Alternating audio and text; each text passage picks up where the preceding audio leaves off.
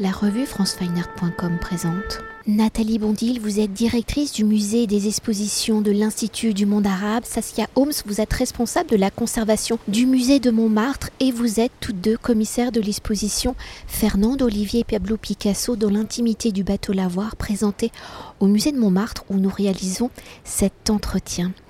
Alors s'inscrivant dans le programme de commémoration du 50e anniversaire de la disparition de l'artiste Pablo Picasso, je rappelle ces dates, 1973-2023, hein, pour faire donc les 50 ans, Fernand Olivier Pablo Picasso dans l'intimité du bateau Lavoir à travers le regard et les écrits de Fernand Olivier 1881-1966 qui fut l'un des célèbres modèles de la modernité du XXe siècle, vivant au bateau lavoir de 1901 à 1909 et qui fut le modèle et la maîtresse de Picasso de 1904 à 1912 en prenant en fil conducteur les deux ouvrages qu'elle a écrits Picasso et ses amis, publiés en 1933 chez Stock, et Souvenirs intimes écrits pour Picasso, publication posthume en 1988 hein, de son journal par son filleul et héritier Gilbert Krill, l'exposition a pour volonté de mettre en lumière une femme oubliée qui, par sa vie, ses écrits, fut le témoin intime et privilégié d'une époque, celle de l'effervescence du bateau lavoir, de ce lieu qui verra l'éclosion des plus grands artistes du XXe siècle Fernand Olivier, en témoin du quotidien de la création, verra naître les bouleversements de la modernité et de ses écritures, ou en vivant avec Picasso, elle est au cœur de l'évolution picturale de l'artiste vers le cubisme, où elle écrira je l'ai vu naître et j'en ai suivi la lente élaboration. Alors une exposition qui se veut aussi être le reflet des conditions d'être femme modèle au début du XXe siècle où Fernand Olivier, en femme moderne, modèle artiste et écrivain, elle est aussi Amélie Lang, née le 6 juin 1881 et décédée veuve Percheron le 29 janvier 1966, où cette facette de sa vie, loin de la lumière de la bohème montmartroise, est inscrite dans la part sombre du sort de nombreuses jeunes filles femmes. Alors dans un premier temps, hein, pouvez-vous nous raconter peut-être Amélie Lang avant Fernand Olivier? Comment Amélie va-t-elle devenir Fernande? Quelles sont les circonstances de cette création où elle dit naître en 1900 à l'âge de 19 ans? Amélie Lang naît euh, d'une union non autorisée. Et en fait elle va être placée euh, dans, une famille euh, proche de celle de son géniteur où elle va recevoir une éducation petite bourgeoise. C'est aussi quelqu'un qui est une bonne élève à l'école, qui adore la littérature et euh, comme elle est très jolie, euh, elle se fait séduire, je dirais presque enlever, donc, euh, par un homme plus âgé qu'elle, alors qu'elle a 17 ans. Malheureusement, elle va se faire violenter, violer. Et à la suite de ce drame, elle va devoir se marier avec son violeur. Malheureusement, ce genre de situation à l'époque existait. C'était ce qu'on appelle des mariages de réparation et euh, va s'en suivre euh, des années extrêmement dures où elle subit euh, violence conjugale, ce qu'elle raconte dans ses souvenirs intimes. Elle va s'enfuir alors qu'elle a 19 ans. Nous sommes en 1900 à Paris, c'est l'exposition universelle. courageusement, donc elle part avec rien en poche, uniquement son journal intime, ses livres et 3 francs 6 sous. Et là, comme elle n'a pas de formation ni métier, euh, elle va devenir modèle et changer de nom euh, sous le nom de Fernande Olivier. Pourquoi? Euh, Probablement pour ne pas être retrouvée par son mari violent, duquel elle ne se séparera jamais, raison pour laquelle elle décède comme veuve percheron, et aussi d'autre part parce que être modèle femme à cette époque n'était pas un métier particulièrement bien considéré, donc l'usage des pseudonymes était courant. Ce qui est quand même aussi frappant dans les passages euh, qu'elle écrit en souvenir intime, on le sent vraiment cette, détresse. Et euh, ce qui est frappant, c'est que la tante, qui, qui, était normalement là pour protéger la fille, euh, le policier était présent aussi. Et le policier dit clairement, vous pouvez porter plainte. Mais la tante gifle Fernand, Olivier, qui à cette époque-là est encore Amélie Lang, il dit c'est mariage forcé ou maison de correction. Donc c'est vraiment, c'est pas le, monsieur qui est en faute, mais c'est la fille. Euh, c'est quand même assez terrible euh, que euh, Amélie Lang, qui était mineure, n'a pas été mieux protégée. Et on voulait évoquer cette violence par une artiste, par une installation d'une artiste contemporaine, Agnès Turnauer, qui présente une, installation inédite pour cette, exposition, avec notamment des très belles photos où on joue, le corps féminin joue un rôle important, et aussi cette révolte dans le, dans les dessins qu'elles ont fait, euh, un magnifique dessin sur toile. Et pour continuer d'évoquer la vie de Fernand Olivier, l'exposition étant construite en suivant le fil de ces deux ouvrages, Picasso et ses amis souvenirs intimes écrits pour Picasso, pouvez-vous nous raconter les circonstances hein, de ces publications, enfin de ces deux ouvrages? Comment Fernand Olivier raconte-t-elle? Sa vie, celle d'un modèle au cœur de la création de la modernité, celle d'une maîtresse qui a aimé un artiste. En fait, euh, Fernand Olivier, après sa séparation euh, avec Picasso, c'est elle qui quitte Picasso. Hein. Euh, il faut comprendre qu'à l'époque, ce sont deux jeunes du même âge, deux jeunes amants qui ont vécu une très belle histoire d'amour par ailleurs. on se retrouve dans les années 30. Fernand Olivier n'a pas de moyens. Euh, c'est juste après une grande crise économique. Elle se décide donc à écrire des souvenirs dans un quotidien qui s'appelle Le Soir. Elle écrit plusieurs articles qui sont repérés par Paul Léoto, éminent homme de lettres. Et Paul Léoto est très frappé par la qualité de ses souvenirs, qui sont vite interrompus par euh, Picasso et euh, sa femme à l'époque, Olga. Il va inciter Fernand Olivier, après l'avoir rencontré à de multiples reprises, à publier d'autres articles dans le Mercure de France dont il est l'éditeur en chef. Et enfin, il va l'encourager à écrire la somme de ses articles pour un livre qui sera publié en 1933 chez Stock, euh, qui se nomme Picasso et ses amis. Ce livre va avoir un énorme succès d'édition. Euh, il reste à ce jour une source canonique d'informations sur cette période révolutionnaire que Fernand Olivier a vécue euh, depuis 1904 jusqu'à 1912 et euh, qu'elle raconte avec énormément d'humour et de talent. Et dans l'exposition, nous, avons pris le, parti de montrer notamment la, citation presque au même niveau que les œuvres. Et euh, la citation euh, forme vraiment le, fil rouge de l'exposition. Et à la fois, euh, elle montre l'audace de, ses écrits, la justesse aussi du regard qu'elle a sur... Elle ne se prétend pas du tout historienne de l'art, mais elle a quand même un regard très vif euh, avec beaucoup d'humour, euh, comme elle a dit, mais avec une, certaine intimité aussi. On se, retrouve vraiment plongé dans cette intimité entre euh, Fernande et, Picasso et tous les amis de Picasso. Et les œuvres d'art sont commentées par Fernande, qui nous raconte vraiment sa vie. Et concernant le second ouvrage qui existe, soit les souvenirs intimes, euh, ils sont publiés uniquement après la mort de Fernand en 1988. En fait, ces souvenirs intimes sont tirés d'un journal intime qu'elle tient euh, dès l'âge de 15 ans et euh, qui seront édités par son filleul. en fait, ces souvenirs intimes auraient pu être publiés de son vivant dans les années 50 où à nouveau, vieille dame, sans famille, sans pension, sans enfant, elle se retrouve extrêmement démunie. Et euh, c'est en voyant sa situation que Marcel Braque, son ami, la compagne de Georges Braque, donc, euh, euh, va voir Picasso et Picasso donc, accepte de verser à Fernande un million par année, ce qui permettra à Fernande de vivre correctement jusqu'à la fin de ses jours et surtout qui permet de ranger ses souvenirs probablement trop intimes à l'intérieur d'un petit coffre jusqu'à ce qu'il soit oublié, euh, et republié en 1988. Et pour évoquer euh, Fernand Olivier en tant que modèle, à travers ses écrits, les récits de ses contemporains, quel genre de modèle est Fernand Olivier? Quels sont les artistes avec qui elle va collaborer? Il n'y a pas que Picasso et, ses amis. Hein. Comment installe-t-elle une relation de confiance avec ses artistes? Comment devient-elle l'un des outils, le support de réflexion plastique?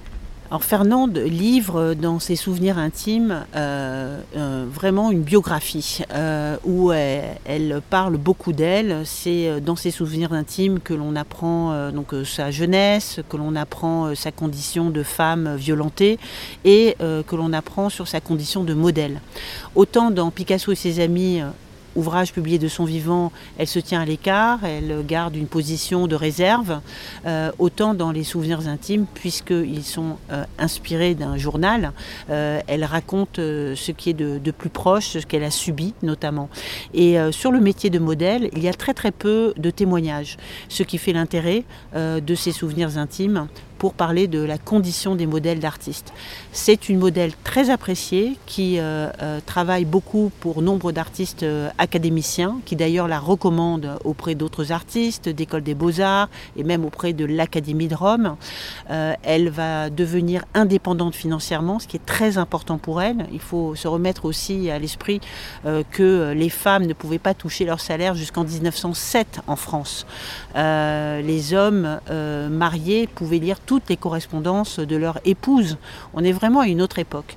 Et euh, Fernande, qui a échappé à, un mariage épouvantable, se retrouve seule, émancipée, indépendante, euh, gagnant donc euh, sa vie correctement et elle va d'ailleurs hésiter à se mettre en ménage avec Picasso parce qu'elle tient énormément à cette indépendance financière.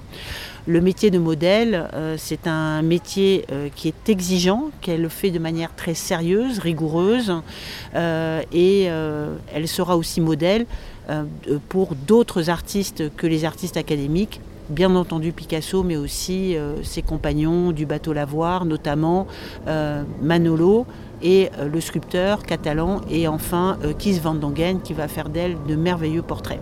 Elle dit aussi, elle livre vraiment des textes euh, très, très intéressants sur la, sur la vie de modèle. D'ailleurs, elle dit, si, les, si les gens savaient comment c'était dur d'être modèle, ils auraient beaucoup plus de respect pour, pour elle. C'est vraiment toujours poser, toujours travailler, il faut courir, l'école de beaux-arts, à l'école. Elle, elle, était vraiment très, très active et très appréciée aussi par les, les peintres.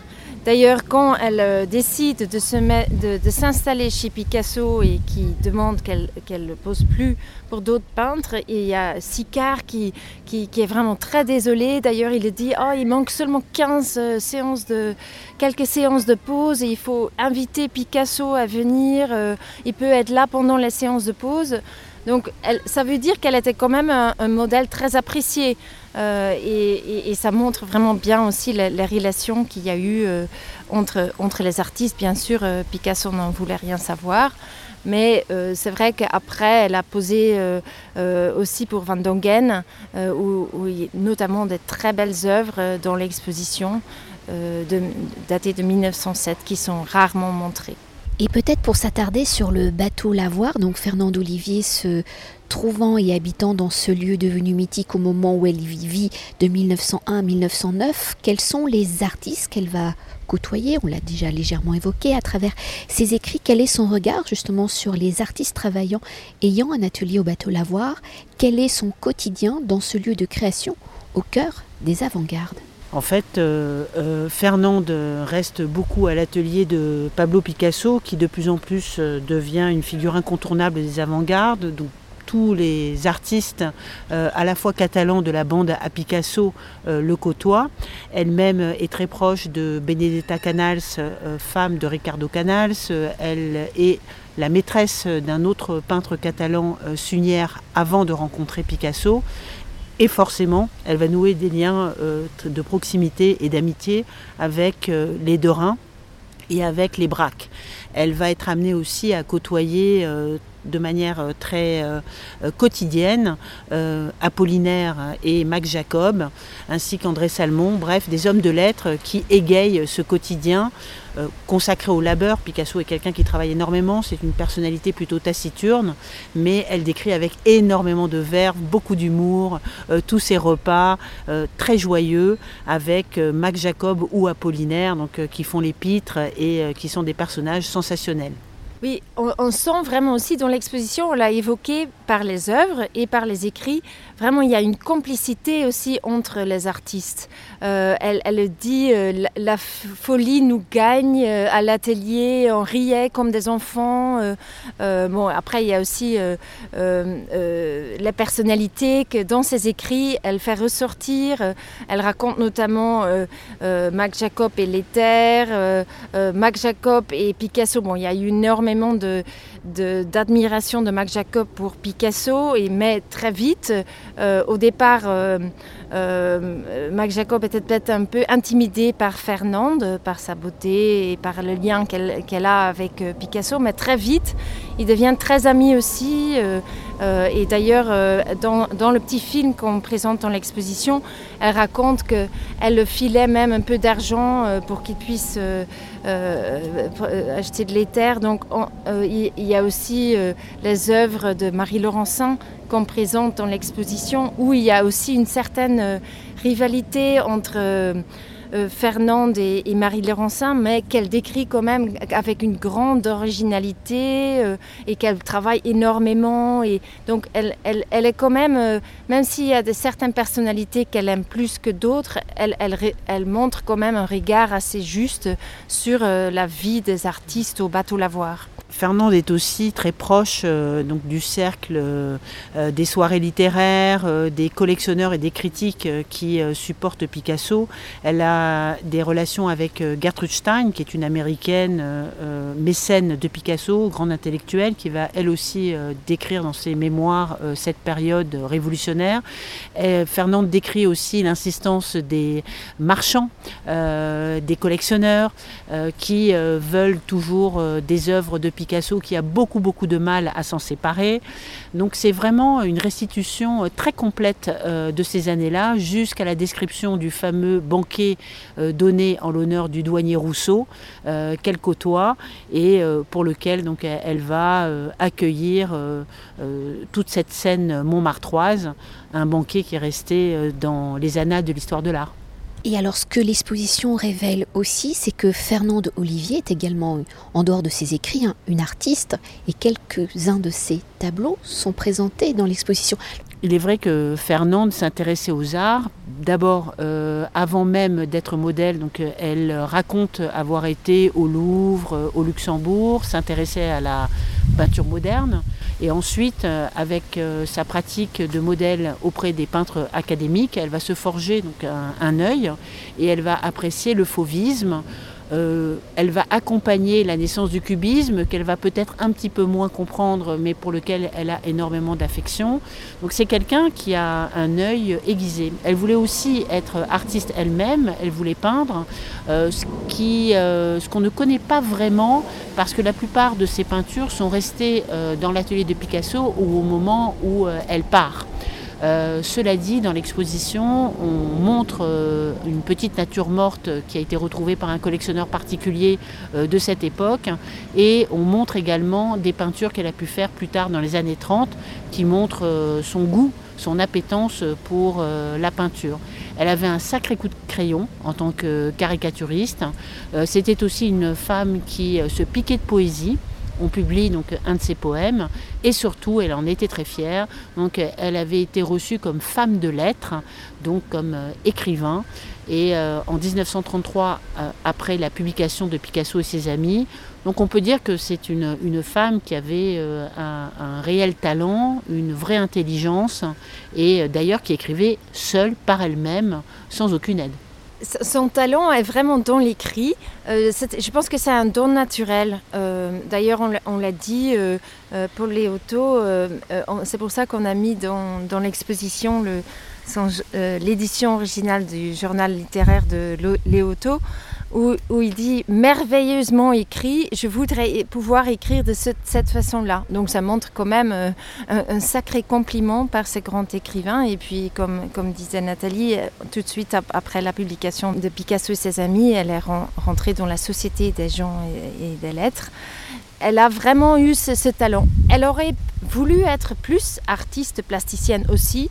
D'ailleurs, elle écrit dans, ses, dans, Souvenir intime que euh, Laurent de Bienne, donc de, son vrai nom, euh, Gaston de Labaume, euh, le sculpteur avec qui il était au, début au bateau Lavoir, l'a pas vraiment aidé à, Parfois, il préparait une nature morte pour qu'elle puisse travailler la peinture, mais et aussi Picasso euh, il se refuse professeur parce qu'il disait euh, Picasso, ce que tu peux faire euh, toi-même, c'est beaucoup plus intéressant que sur ce que tu peux faire sur les conseils des autres. Donc je pense que elle aurait voulu être guidée et, et plus avoir de possibilités de peindre, mais elle était elle avait vraiment un don naturel pour l'écriture et, je pense que son témoignage son témoignage écrit est vraiment unique. D'ailleurs, Picasso l'a avoué plus tard que c'était le tableau le plus authentique et le plus important euh, euh, de cette période sur Picasso et ses amis.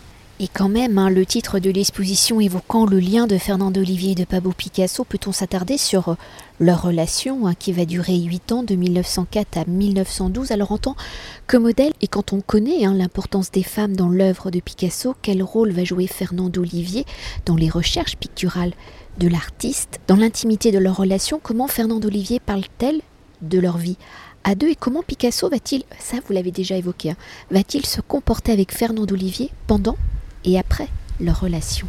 Cette exposition a pour but euh, de donner la parole à Fernande. Euh, malheureusement, Fernande, au cours du temps et au travers des différentes expositions et écrits qui ont été consacrés euh, à Picasso et à cette époque, a toujours été connue comme la belle Fernande. Et elle le dit. On m'a toujours qualifiée comme étant la belle Fernande. Donc, ce qui montre bien donc à quoi j'étais réduite et ce qui montre bien aussi qu'on savait très peu de choses de moi. Et cette condition féminine qu'elle décrit comme étant une condition difficile, c'est aussi celle de femmes qui avaient peu droit à la parole dans un milieu intellectuel parce qu'elles étaient souvent pas considérées comme étant sérieuses. elle l'écrit très clairement. Donc c'est à la fois euh, une exposition euh, qui parle de euh, Fernand Olivier dans sa condition de femme à cette époque et en même temps donc, qui parle de Fernand Olivier comme compagne de Picasso à une époque où elle a été, dit-elle, très heureuse. elle garde et elle gardera toujours un souvenir très fort de cette relation où ces deux jeunes amants euh, se sont trompés, se sont aimés, euh, se sont quittés. Elle l'a quitté. Euh, ensuite, Fernande va connaître un autre grand amour hein, avec un acteur.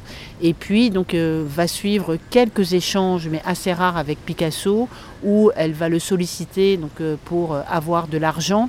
Elle dit J'ai été donc la compagne des années de misère, je n'ai pas su être celle des années prospères. Euh, et euh, à part quelques euh, écrits privés où effectivement elle demande un soutien à Picasso, on peut dire que c'est une femme très désintéressée, une femme orgueilleuse, une femme fière, émancipée, résiliente, survivante, dirions-nous. Bref, émancipée, alors que la condition pour une femme seule, une femme sans famille, une femme sans enfant, était particulièrement dure. Picasso va quand même faire énormément d'œuvres d'elle pendant la période qu'ils sont ensemble, donc de, août 1904 jusqu'à 1912. Parce que pour Picasso, Canueller le dit très bien. Il dit toute œuvre euh, euh, pour Picasso est autobiographique. Euh, Picasso n'a pas arrêté de, de transcrire l'amour sur ses œuvres et sur ses toiles. et, on le sent vraiment dans les œuvres qu'il a faites de Fernande. D'ailleurs, euh, ce qui est intéressant, c'est que quand ils partent en vacances ensemble euh, à Gozol, euh, ils vont d'abord à Barcelone en 1906 et puis après à Gozol, il fait énormément d'œuvres d'elle. Et, Fernande raconte aussi comment il est différent en Espagne qu'à Paris. il fait au moins 300 œuvres et la plupart sont de Fernande.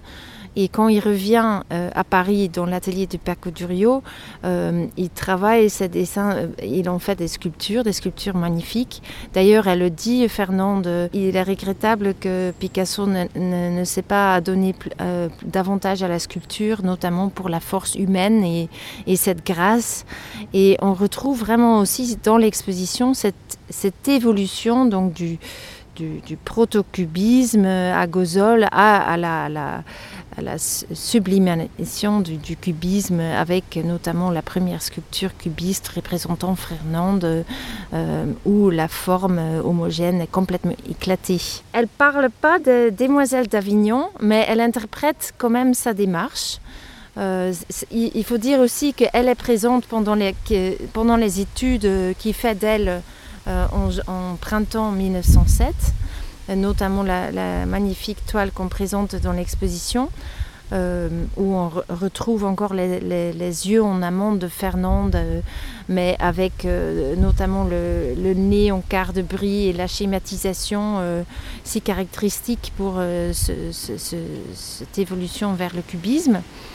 Mais elle, dit notamment euh, euh, qu'il décortique et déconstruit euh, cette forme art, neuve cataloguée cubisme.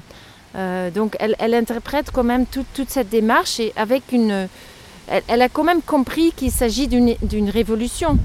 Et même si elle-même, personnellement, elle a peut-être plus de préférence pour le, fauvisme et, l'impressionnisme, mais on sent quand même qu'elle, par sa pratique de modèle, par sa pratique artistique qu'elle a quand même commencé déjà euh, au, début de en 1901, quand elle est encore Gaston de la Bienne, elle a un vrai euh, regard sur l'œuvre de, son, temps. Et elle dit j'ai suivi la lente élaboration du, du cubisme, je l'ai vu naître. Donc elle a vraiment un regard euh, important sur, sur cette évolution de, qui est quand même assez euh, importante pour euh, l'histoire de l'avant-garde. Merci beaucoup. Merci beaucoup. Merci. Bienvenue. Merci. Cet entretien a été réalisé par franceweiner.com.